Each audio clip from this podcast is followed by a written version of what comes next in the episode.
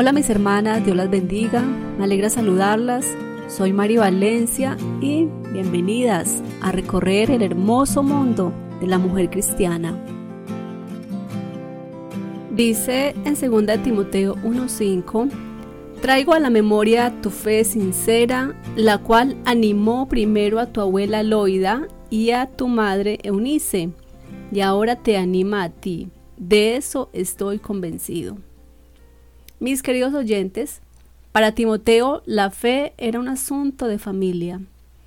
Su madre era una judía creyente, lo podemos corroborar en Hechos 16.1, y su abuela también creía.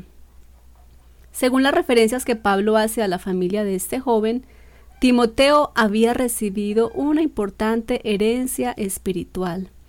Aunque su padre, que era griego, evidentemente nunca había llegado a la fe, estas dos familias muestran lo importante que es el testimonio de una mujer.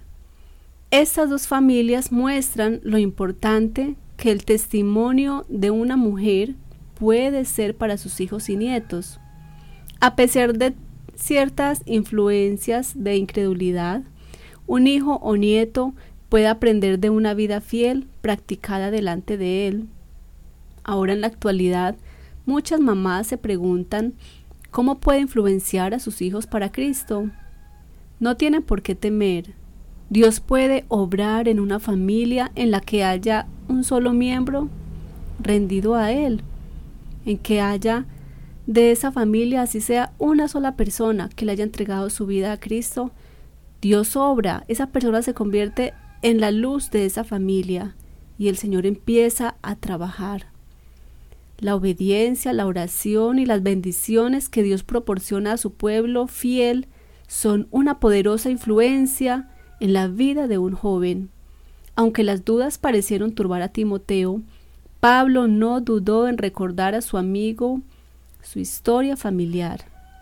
Claramente el apóstol sabía lo que puede ser la poderosa influencia de una madre.